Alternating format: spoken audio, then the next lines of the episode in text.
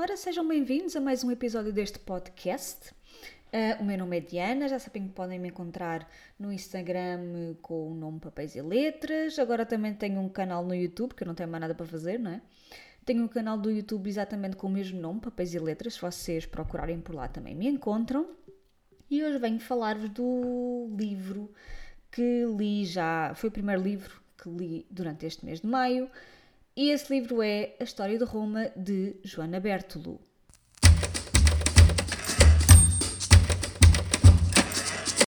Ora bem, do que é que trata este livro? Hum, bom, eu não vou falar muito sobre este livro. Parece um bocado uh, uh, contraditório, não é? Eu venho aqui falar de um livro e não vou falar sobre, sobre este livro. Claro que vou falar sobre o livro, mas não posso falar em muito detalhe sobre uh, o enredo, digamos assim, deste livro. Portanto, vou, vou, só se referir às coisas de facto mais básicas para vocês perceberem que tipo de livro é que é.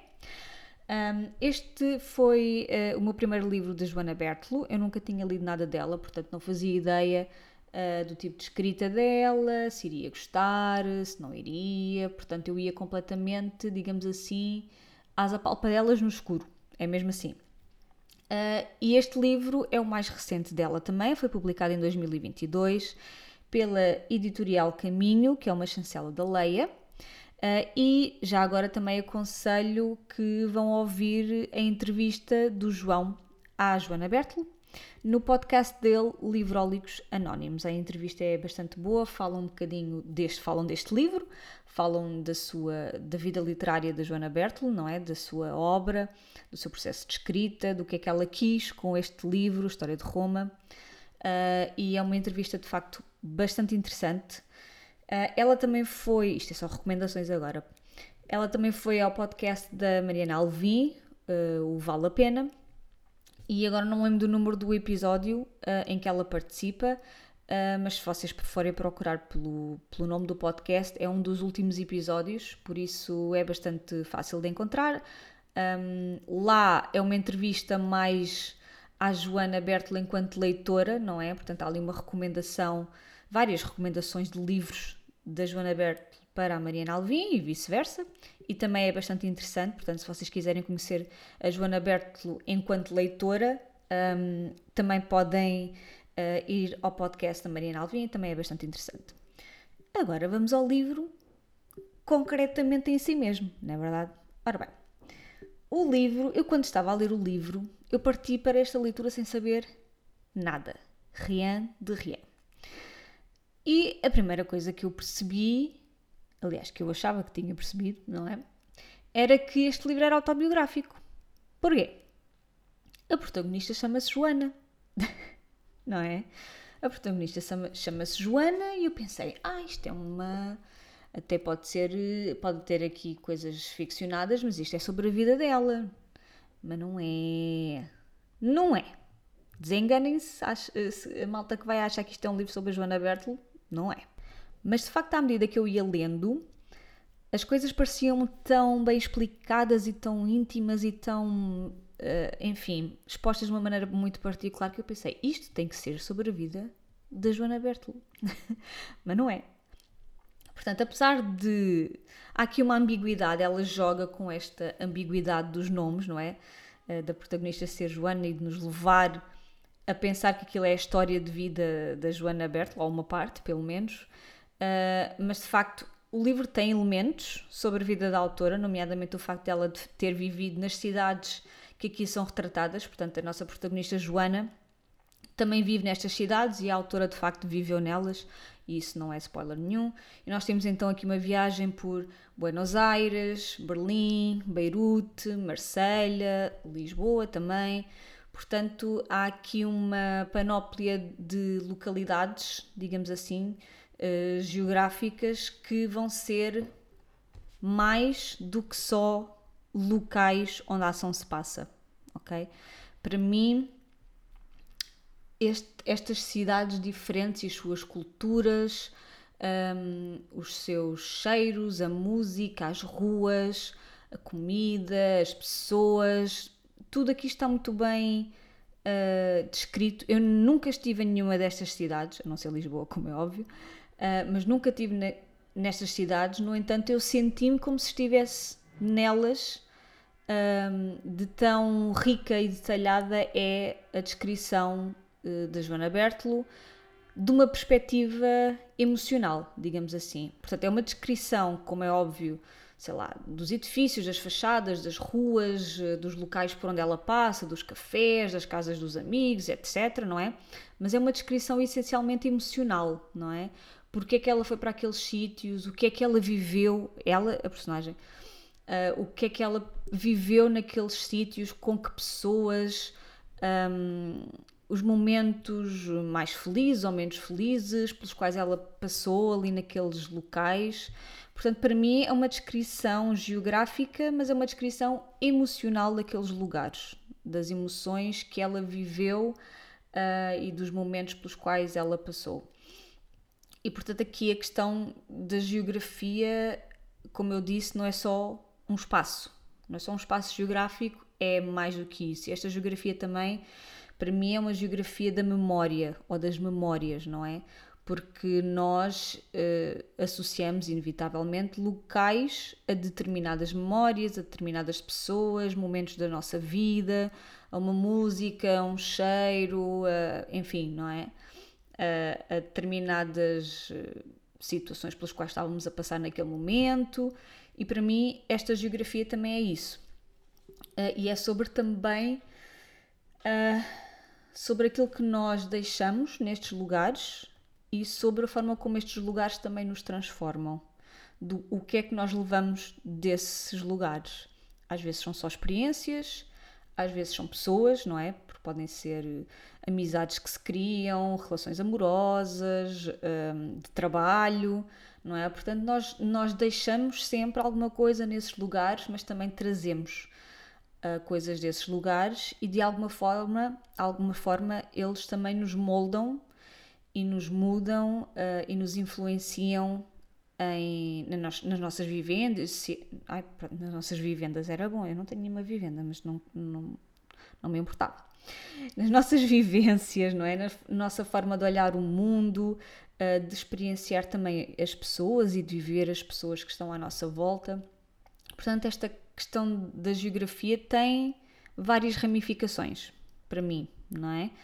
Uh, e de facto eu senti-me como, como se estivesse nestas cidades e a viver nestas cidades com a nossa protagonista uh, e eu gostei muito disso. E, e de acordo com a autora, ela até diz que este é um livro autogeográfico, ou seja, não é autobiográfico no sentido de que ela que, no sentido que isto é uma autobiografia de Joana Bertel, não é, mas é autogeográfico porque de facto as experiências relacionadas com a vivência nestas cidades partem da experiência da própria autora que viveu nelas também.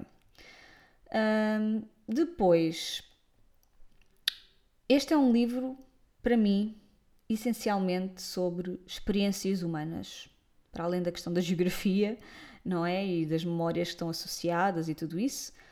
É um livro sobre experiências humanas. É um livro sobre viajar, sobre conhecer uh, locais e pessoas novas, novas culturas, novos países, como é que é o processo de adaptação, sobre os amores e desamores. Uh, isto é um livro que, cujo cerne da, da questão aqui é uma relação amorosa, e de facto nós temos duas pessoas, uma delas é a tal a personagem Joana, e essa Joana é portuguesa, e depois temos um estrangeiro e eles conhecem-se em Buenos Aires. Uh, e encontram-se 10 anos depois de, de, se terem separado. E esta relação é uma relação uh, que não é completamente harmoniosa, que é turbulenta em vários momentos, que hum, é complicada, é dolorosa e portanto aqui lida-se com o amor, com o desamor, com a desilusão, com a paixão, com também, mais uma vez, a questão da memória de uh, será que aquilo que eu vivi corresponde à realidade? Porque nós temos aqui duas versões diferentes da mesma história. Qual delas é, é que nós acreditamos? Será que uma é verdadeira, a outra é falsa? Será que a verdade está no meio caminho? Que relação afinal foi aquela? Não é? Nós ficamos sempre a duvidar, mas também uh, o objetivo não é encontrar uma resposta, porque inevitavelmente em qualquer relação, acho eu, não é? Em qualquer relação vai sempre haver dois pontos, eh, duas perspectivas diferentes, não é? Porque somos pessoas diferentes e sentimos de forma diferente, uh, e aquilo que é importante para uma pode não ser tão importante para a outra e vice-versa. Um, aquilo que nos afeta pode não ser aquilo que afeta o outro. Portanto, há aqui sempre duas perspectivas e que às vezes podem ser de facto muito diferentes umas das outras, uma da outra, não é?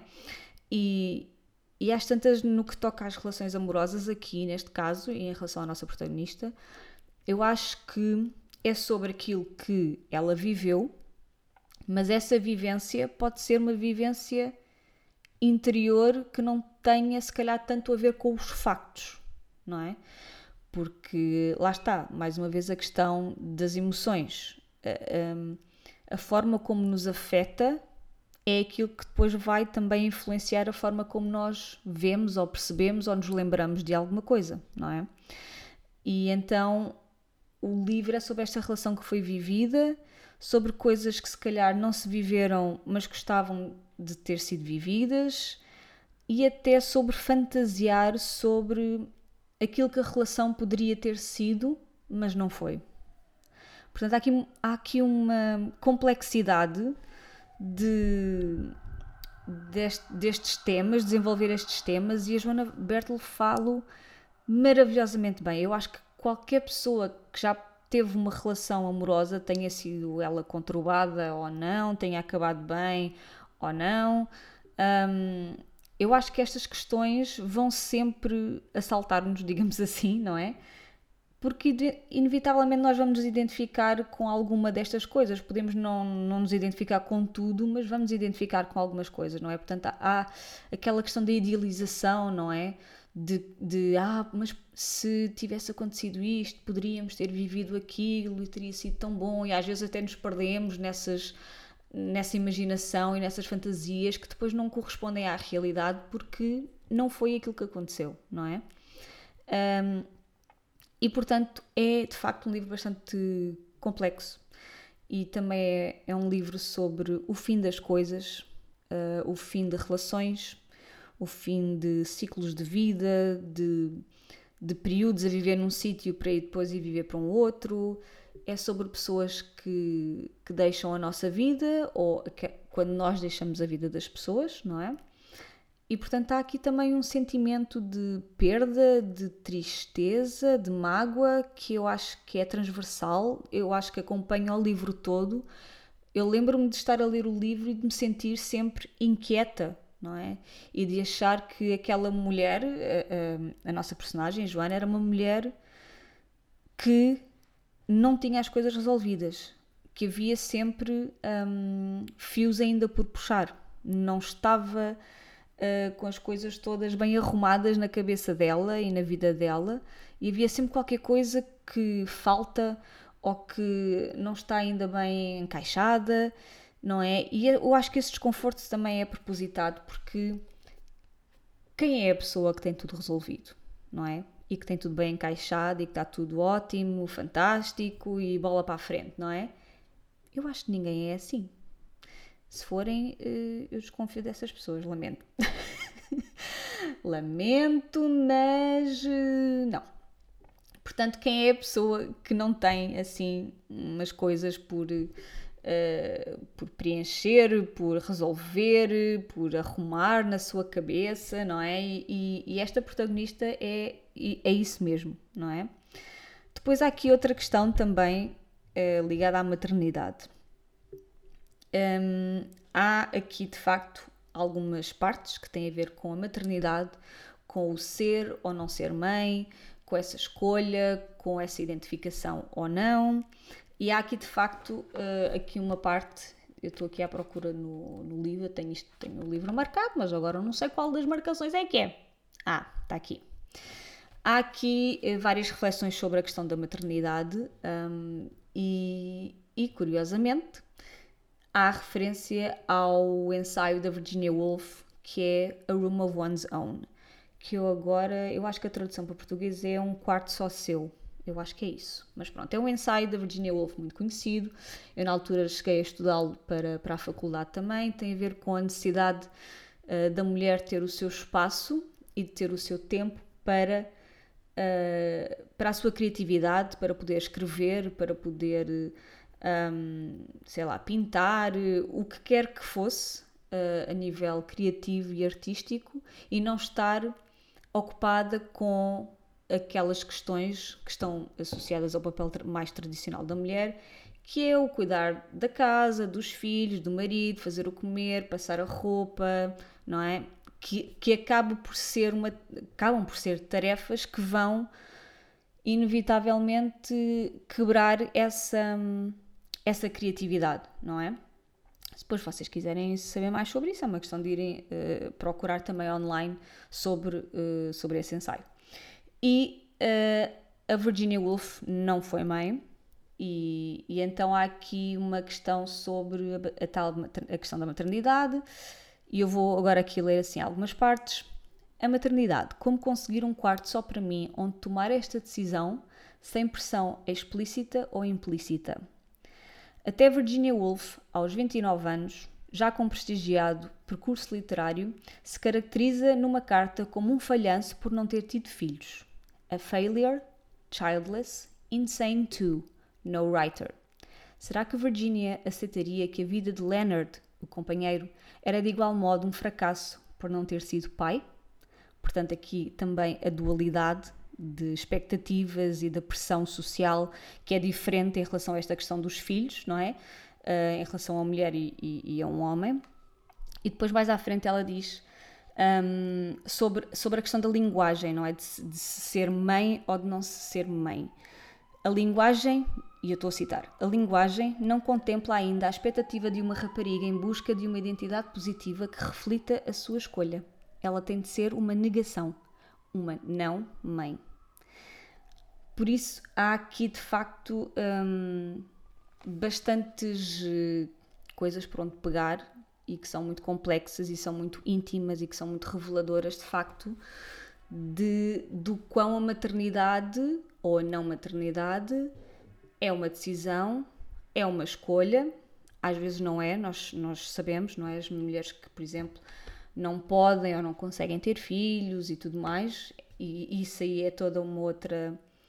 Um, é toda uma outra esfera que eu não vou entrar por aí porque de facto uh, não é o meu caso uh, e não sei o suficiente para estar aqui agora uh, a opinar ou a, não é a opinar, mas a, a falar por essas pessoas que de facto passam por essas situações muito complicadas e muito dolorosas. Um, mas é, realmente um, em relação a esta questão do decidir ser mãe ou não ser mãe, o ser mãe é que é o espectável, não é? O não ser mãe é que é a anomalia, digamos, entre aspas, como é óbvio, não é? Porque cada uma sabe de si. Mas, de um ponto de vista da, da sociedade tradicional, o não ser mãe é uma anomalia, não é? É uma coisa estranha.